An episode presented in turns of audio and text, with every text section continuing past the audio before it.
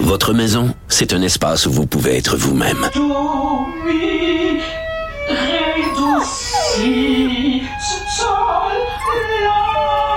Elle mérite d'être bien protégée et vous méritez d'être bien accompagné. Trouvez la protection la mieux adaptée à votre maison avec Desjardins Assurance et obtenez une soumission en quelques clics sur desjardins.com.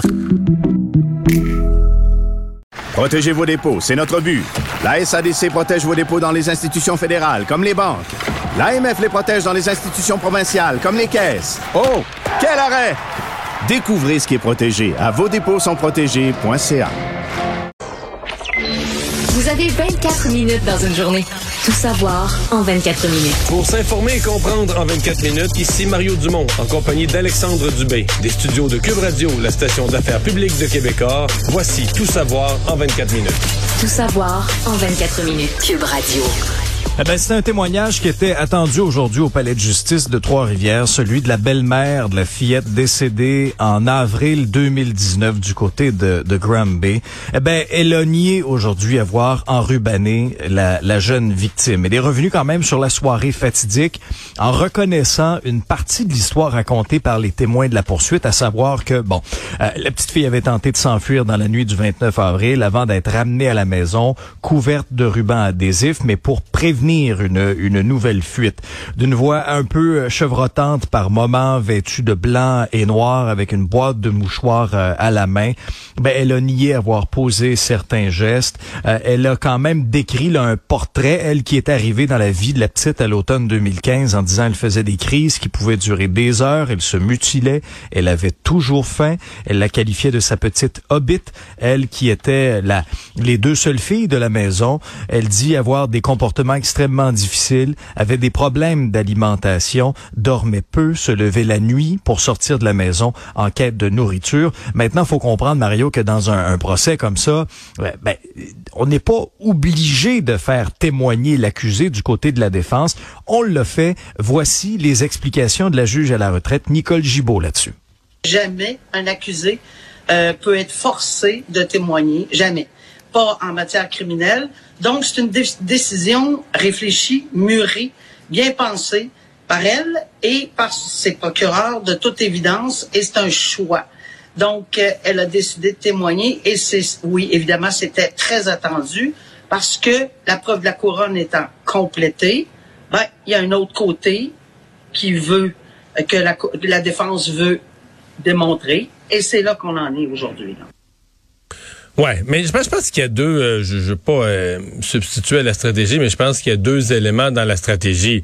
Il y a l'élément, évidemment, de, pour les, les, jurés, on part avec une toute autre histoire. Là. Ils ont entendu, puis c'est toujours ça dans un procès, ils ont entendu la couronne euh, présenter l'ensemble des faits tels qu'ils les avaient perçus. Et là, la défense amène une autre version. Euh, et donc voulait partir avec ce, ce, témoignage en disant, je pense que l'avocat de la défense a laissé entendre que c'est elle qui savait le mieux ce qui s'était passé. Elle était euh, dans, dans, les circonstances. Mais euh, je pense aussi que plusieurs fois, là, et pas dans, je parle pas nécessairement de ce procès-là ou d'autres, plusieurs fois, quand il y a un jury et qu'une personne a été tellement tellement noirci par les événements, là, tellement attaqué durement par les événements, par la preuve de la couronne. Bon, s'il y en a qui en avaient entendu parler dans le public avant, on dit que les juges sont pas supposés avoir une idée préconçue, mais en ont entendu parler avant. Euh, tu sais, Alexandre, il n'y a aucun être humain, je sais pas, moi, n'importe quel euh, tueur en série, euh, criminel notoire. Je veux dire, si tu l'entends parler euh, spontanément comme ça, puis te mettre de compter des affaires, je veux dire, T'as as toujours l'air d'une meilleure personne que quand des tiers décrivent les supposées horreurs que t'aurais faites, là, tu sais. Euh, quand tu te mets à parler, tu le racontes toi-même dans ta version, calmement. Tu sais, le premier réflexe, ça va être de dire, je sais pas, mais t'entendrais euh, n'importe quelle personne, là, tu sais, qui a commis des crimes à répétition, ben, là, tu l'entendrais parler, te, te raconter euh, comment sa mère l'aimait, tu dirais, ben, voyons donc, il est donc bien fin, ça se peut pas qu'il ait fait du mal, Non, non, c'est ça. Mais dans ce cas-ci, on va jouer sur l'intention. c'est ce que, ce que maître Alexandre Biron, de la défense, là, un des deux avocats de la dame en question a dit. Puis il soulève cinq questions importantes. Où le ruban a été appliqué, qui a mis quelle quantité, quand il a été appliqué, de quelle façon? Et dans quel but il a été appliqué? Mais, mais une chose est sûre, puis c'est entièrement vrai ce que tu dis aussi, dans ce, ce que l'avocat affirme, il dit que sa cliente en aucun temps n'avait l'intention de causer le décès de la fillette.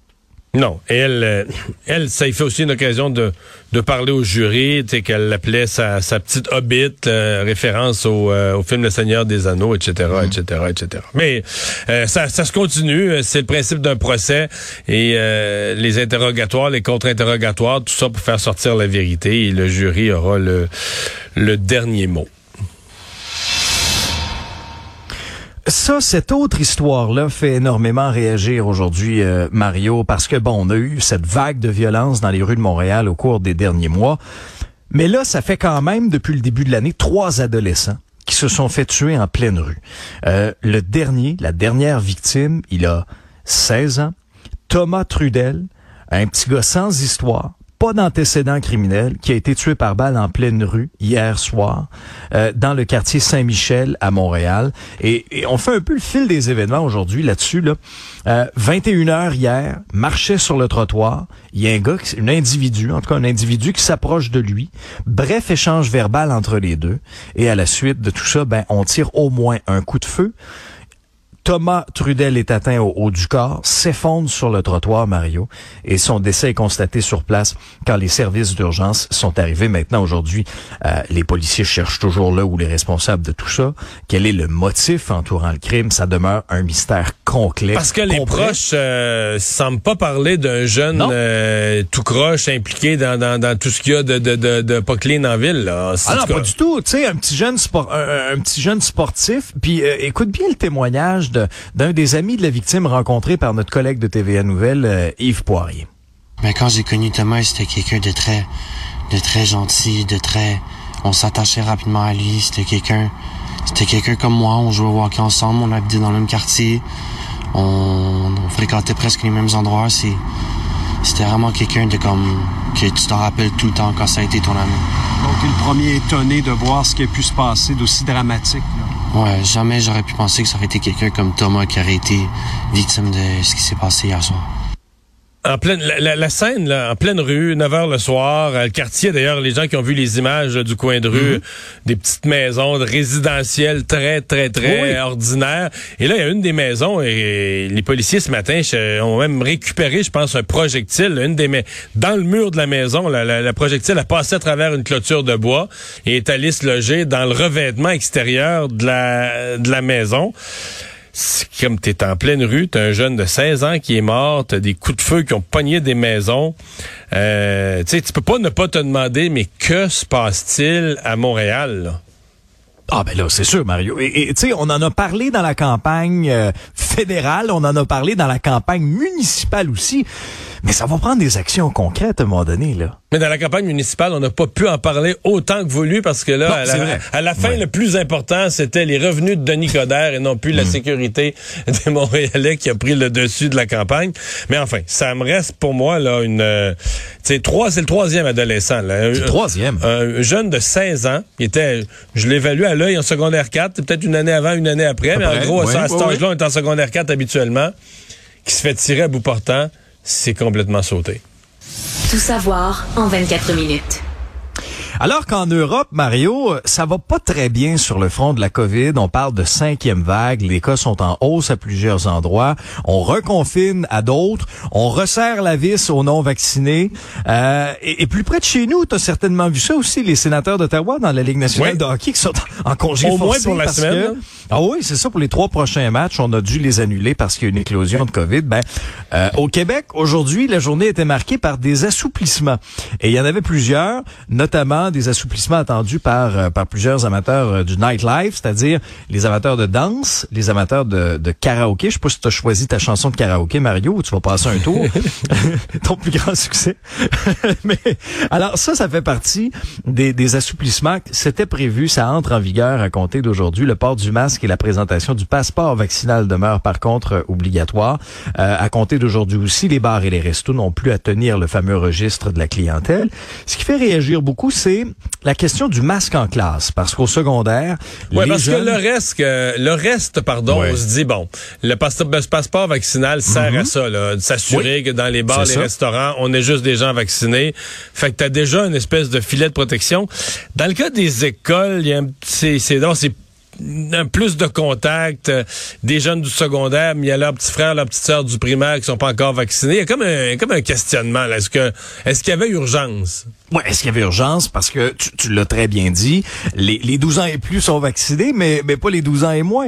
Et là, on attend toujours le calendrier, l'approbation de Santé Canada pour la vaccination. Ça s'est fait aux États-Unis, mais ici, on est toujours en attente des, des gens de chez euh, Santé Canada là-dessus. Est-ce qu'on va pouvoir donner une première dose avant le temps des fêtes, par exemple, pour éviter une catastrophe ou qu'on passe un Noël euh, un peu plus euh, grincheux comme celui de l'année dernière, alors qu'on nous avait fait miroiter des choses. Une chose est sûre, dans les écoles, les, les élèves du secondaire peuvent maintenant retirer le masque quand ils sont en classe. Le couvre-visage demeure obligatoire dans les déplacements dans l'école, dans les autobus scolaires aussi. Pour ce qui est du télétravail maintenant, le gouvernement marque une autre étape importante. C'est la fin de cette consigne aux employeurs de privilégier le télétravail. On comprendra que ça se fera pas tout d'un coup. Le ministre Christian Dubé a été questionné euh, euh, sur toute cette vague d'assouplissement euh, aujourd'hui. Est-ce qu'on va trop vite? Voici sa réponse. Puis à un mois de Noël, on laisse les gens recommencer à, danser et à pouvoir chanter puis s'exprimer. Oui, il y a un risque, mais je pense qu'on le fait du côté de la santé mentale, de laisser aux gens le droit d'avoir un peu de plaisir. Mais c'est pour ça que je répète que allègement ne veut pas dire relâchement. Ouais, mais ça, ça, allègement veut dire relâchement là, dans les dans les faits. Euh, bon, on, peut, peut se rassurer en disant que dans le cas des enfants, c'est une question de d'une couple de semaines là, que les jeunes vont être euh, vont être vaccinés aussi. Euh, pour ce qui est des écoles, on se comprend que c'est une mesure, par exemple, qui serait d'ailleurs. Euh, Aujourd'hui, je voyais des écoles dans les cantons de l'Est, la santé publique et les, les centres de services scolaires se sont entendus. Euh, dans des écoles, il y avait pas mal de cas pour dire, bon, on l'applique pas la mesure. Là, on maintient le masque encore pour au moins une semaine ou deux. Euh, et et c'est une mesure très, très, très facile. Si on se rendait compte qu'il y a des problèmes dans les écoles, c'est une mesure très facile à réintroduire. Ah ben oui. C'est pas comme des plexiglas à installer ou des mesures lourdes. C'est une mesure euh, facile. Je veux dire, tu distribues des masques. En fait, les jeunes les ont déjà. Euh, pour les corridors et les- les autobus et les lieux Alors, tu leur dis de le garder en classe. euh, sont déjà distribués dans les écoles. Alors, c'est une mesure que tu pourrais euh, localement ou pour des régions au complet, ou à la limite pour le Québec au complet, c'est une mesure que tu pourrais réintroduire en, préavis de 24 heures. C'est vraiment pas quelque chose de compliqué. Donc, tant mieux, euh, tant mieux pour les jeunes qui l'ont pas pour le moment. Par contre, la situation en Europe, est-ce qu'elle est inquiétante? Je veux élargir la discussion, vraiment. là. Ah ben, Parce que. Euh, on on l'a quand même amené, on finit par apprendre, là, on l'a fait l'observation, première vague, deuxième vague, troisième vague. À chaque fois, c'était en Europe un mois avant chez nous. Ah, exact. Et là, présentement, en Europe, c'est... c'est En fait, c'est inquiétant de voir la rapidité avec laquelle, là-bas, le portrait change. Des pays où c'était bien tranquille, tout allait bien. Et euh, une semaine, il y a plus de cas. La deuxième semaine, il y a beaucoup de cas. Puis la troisième semaine, c'est hors contrôle. On a des records de cas qu'on n'a pas connus dans les vagues précédentes. Euh, c'est ce qui se vit en Autriche, c'est ce qui se vit en, en Allemagne. Donc, une montée, là... On a, trouvé que les autres montées étaient rapides, mais là, il n'y a aucune commune mesure. Tu passes de bien tranquille à catastrophique en deux, trois semaines. Et euh, ils ont réintroduit euh, des mesures. Dans le cas de l'Autriche, c'est pas rien. T'imposes un ordre de rester à la maison, de confinement complet à toutes les personnes non vaccinées. Ben, ça, ça va pas mal plus loin que ce qu'on fait au Québec. Là. Dire, Il y en a même qui pas pour le même passeport pas- vaccinal. ouais, même pas on est ailleurs complètement. là. Ouais, et oui. dans dans d'autres pays, on met aussi des mesures moins sévères, mais l'Autriche, euh, à cause de la rapidité avec laquelle ça le nombre de cas explose, là, euh, l'Autriche, c'est euh, le pays qui, a- qui a été le plus le plus sévère. Ouais, une décision euh, aujourd'hui, Mario, chez nous, euh, un peu symbolique là, qui a été rendue Ouais. parce que même si le gouvernement du Québec a suspendu, on sait, la vaccination obligatoire des travailleurs de la santé après l'avoir repoussé d'un mois. ben, D'ailleurs, ça aurait été aujourd'hui, le, le- le 15 Ben, novembre, oui, c'était ben aujourd'hui oui. même. Exactement. Et bon, il pourrait, selon le tribunal, l'imposer si jamais il le désire. C'est ce qu'a dit le juge Michel Hiergeau en déboutant aujourd'hui, quoique l'avocate qui était responsable de cette contestation n'est pas d'accord avec le fait que ce soit euh, une défaite nécessairement. Mais en tout cas, euh, les travailleurs qui étaient à l'origine de tout ça, les travailleurs du réseau de la santé, avaient demandé pour la petite histoire que le décret gouvernemental soit suspendu sous prétexte qu'il causerait des bris de service majeurs. Mais là, après avoir écouté les parties, ben, le juge a conclu que ces opposants-là n'ont pas réussi à ébranler la présomption qui veut, puis là je te le cite, que le décret a été pris dans l'intérêt public pas, pas réussi à prouver non plus que l'application de ce décret-là piétinerait le droit du public à recevoir des soins de santé adéquats. Petit commentaire du spécialiste des droits euh, constitutionnels Julius Gray. Il faut voir euh, les décisions euh, des cours dans le contexte de leur période et aujourd'hui euh, contester les mesures sanitaires, sauf dans les, les, les situations insolites comme les sans-abri, ou si on allait beaucoup trop loin, si on empêchait les gens d'aller à l'urgence, euh, si on, on, on, forçait les gens à se présenter à une clinique pour être vaccinés. Dans tous les autres cas, je pense que euh, l'État euh, va gagner. Ouais, c'est ce qu'on a vu depuis le début. Là. Les anti-mesures, masques, Ouais. euh, vaccins et autres euh, ont pas beaucoup de victoires euh, devant les euh, devant les tribunaux. Mais enfin, dans ce cas-ci, là, la cause c'est a, été bon, a été gagnée par le gouvernement, mais pour ce que ça veut dire, ça ne s'applique pas parce que de toute façon, le gouvernement, il a reculé. Il aurait le droit de le faire, mais il a reculé. Et la cause, par exemple, n'a- ça, c'est comme euh, interlocutoire, c'est comme intérimaire comme décision. La cause sur le fond serait entendue dans quelques mois. Et est-ce que vraiment on va faire perdre du temps à la Cour supérieure euh, sur un dossier qui n'est que théorique maintenant, là, qui n'a plus d'application pratique? Ouais. Euh, je sais pas. Je j'ai comme tendance à en douter euh, un, un- un petit peu. Et puis d'autant plus que j'entendais ton entrevue plutôt à l'émission avec euh, Maître Manol, euh, qui semblait dire là, que le gouvernement avait transmis une lettre en disant, là, regarde, on a Au pas juge, a transmis revenir euh, ouais, une lettre au juge. En disant que c'est définitif, que le gouvernement abandonne d'une façon définitive là, toute volonté d'imposer la, vaccina- la vaccination obligatoire aux travailleurs de la santé. Et pendant ce temps-là, ben euh, concernant les fonctionnaires fédéraux, on sait que c'est à partir d'aujourd'hui que les fonctionnaires non vaccinés contre la COVID étaient exposés à un congé sans solde forcé. Et là-bas, ça s'applique, hein? Ça s'applique. Ah oui, oui, ça continue. C'était une promesse de Justin Trudeau d'ailleurs euh, au début euh, octobre. Il avait, il avait sorti d'ailleurs pour annoncer cette euh, cette nouvelle façon de faire là. Ça s'applique à l'ensemble des travailleurs de la fonction publique. Ça inclut les employés qui œuvrent au sein d'agences gouvernementales, les membres de la GRC, ils sont en télétravail ou non. Mais quand on regarde le pourcentage, Mario, euh, ça c'est des chiffres là, de la présidente du Conseil du Trésor, 95% des 268 000 fonctionnaires sont entièrement vaccinés et quand on inclut ceux qui ont reçu une première dose, ben là on passe à 98% C'est quand même quelque chose. On est plus élevé que, que les travailleurs de la santé. Il Ben faut le faire. Euh, maintenant, les, de- les demandes d'exemption, c'est une minorité, là, à peu près 1% du bassin de fonctionnaires, à peu près 2500 individus un peu partout à travers le pays. Maintenant, la Cour fédérale, en fin de semaine, a rejeté, puisqu'il y avait une demande d'injonction de cette politique de vaccination obligatoire-là. Ça avait été intenté par un employé, un sous-traitant du ministère des Transports, sauf erreur, là, euh, euh, dans, dans le Grand Montréal. Finalement, la Cour fédérale a rejeté tout ça du revers de la main. Et, et on peut aller de l'avant. Oui. Ouais. Euh, c'est une. euh, moi, je trouve que sur le plan euh, politique, là, c'est une victoire importante pour pour Justin Trudeau. Tu sais, la comparaison, surtout au Québec, là, parce que dans, dans les autres provinces, c'est pas nécessairement ça, mais la comparaison, tu sais, des fonctionnaires fédéraux a fait comme beaucoup moins de bruit. Et euh, on applique ça, finalement, on, est allé jusqu'au bout. Alors qu'à Québec, on a fait grand cas de ça et on a finalement euh, reculé deux fois. Euh, je trouve que ça, ça fait très, très, très bien paraître le, gouvernement fédéral et Justin Trudeau.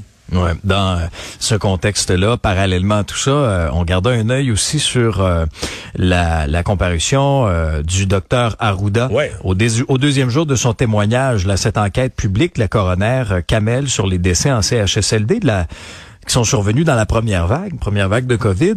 Et bon, principalement, ce qu'on retient de la journée d'aujourd'hui, Mario, c'est que dès février, là, euh, bien avant le déclenchement de l'état d'urgence sanitaire, déjà la santé publique redoutait l'impact de la COVID dans les CHSLD si le virus commençait à se transmettre dans la communauté. Euh, et, et à ça, la, la coroner a répondu qu'elle avait un, malaise euh, euh, relativement à cette information-là qu'elle a qualifiée de, de troublante là, en disant ben ok là vous attendiez à ce que ça se passe mais malgré tout et ça aussi on a appris ça c'est le deuxième élément important euh, le docteur Arruda a précisé aujourd'hui qu'il n'avait pas été consulté par rapport à la décision de Québec de transférer des centaines d'aînés des hôpitaux en direction des CHSLD au tout début de la pandémie. Question de libérer des lits pour accueillir la vague des malades. Parce que ce qu'on s'était dit, du côté du ministère de la Santé, c'est là, ça va frapper fort dans les établissements de santé, dans les hôpitaux. Il faut absolument libérer des lits, il faut faire de la place. Donc, on va transférer ces patients-là en CHSLD. Or, on sait ce qui est arrivé. Cette vague d'hospitalisation-là, là, de 6-7 000 personnes, elle n'est jamais venue. Et à la place, ben Mario, la COVID a frappé durement dans les CHSLD. Et le bilan est très lourd. 5 000 personnes euh, ont décédé dans les mois suivants en raison euh, du virus dans les CHSLD. Non, non, les gens qui ont été transportés, on les transportait vers, ben pas tous, mais dans certains cas, on les a transportés euh, vers la mort, carrément. Euh, c'est juste, euh, j'ai vu passer cette nouvelle là, du docteur Arruda qui dit, bon, bon, on m'a pas consulté, mais lui est directeur de la santé. Ça reste pas clair. Je sais pas quelle sous-question on lui a posé. J'ai pas assisté à son témoignage, évidemment, mais lui, une pandémie frappe le Québec. C'est lui qui est censé faire, savoir quoi faire. Est-ce qu'il a fait des, recommandations? Est-ce que son, son, organisation de la santé publique a fait un guide à, à, l'endroit des CHSLD? Est-ce qu'il a... Mm-hmm. est-ce qu'est-ce que est-ce que c'est juste qu'il n'a pas été consulté, mais pas consulté, pas consulté? Si ta crainte principale comme santé publique, c'est que les résidences où sont hébergés les aînés deviennent des mouroirs ou des, des, lieux où les gens ont leur vie particulièrement à risque, ben, si on sait ça, puis qu'on pense qu'on euh, sait ça parce qu'on est les experts, puis que les autres le savent pas, à mon avis, c'est un avertissement qu'il faut transmettre, euh, documenter, euh, mettre par écrit, je pense. Absolument. Hmm. Il y a comme un bout qui, comme un bout qui manque de, de dire, de se contenter de dire, moi, j'ai pas été consulté au moment du transfert des patients. Il y a un bout qui me manque, en tout cas. Et un petit mot en terminant sur euh, sur la scène politique fédérale, parce qu'après l'élection, et on sentait déjà là que pendant la campagne, euh, les positions étaient étaient très divergentes à l'intérieur même des rangs conservateurs. Et là, bon, ben depuis depuis la défaite, euh, Aaron O'Toole est de plus en plus contesté. Et là, Mario, il y a une sénatrice conservatrice de la Saskatchewan qui a lancé une pétition pour remplacer l'actuel chef conservateur et elle l'accuse de créer un fossé au sein du parti. Elle veut un examen sur son leadership d'ici les six prochains mois. Il s'agit de Denise Batters qui a participé à la fusion entre l'Alliance canadienne puis le Parti progressiste conservateur. C'était en 2003. Elle a publié une vidéo sur les réseaux sociaux euh, où ultimement elle dit que sous la direction d'Erin O'Toole, il y a un fossé qui se creuse. Elle dit que le parti n'est pas le parti de votre. Euh, non, je, je reprends. Il dit, il nous a dit que, voilà, que le Parti conservateur n'est pas le parti de votre grand-père. Il avertit que les députés faisant campagne qu'il devrait être d'accord avec 100% de sa nouvelle direction qui change constamment.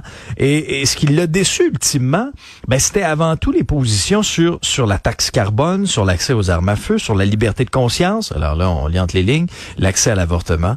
Euh, mais, ben mais vraiment, là, ça commence, la pression s'accentue pour M. O'Toole à l'intérieur. Je, je, me demande si c'est de la pression pour M. O'Toole sur le plan de son leadership vraiment ou si c'est juste une crainte de M. O'Toole que son parti n'éclate. Parce que moi, c'est ça aussi, là.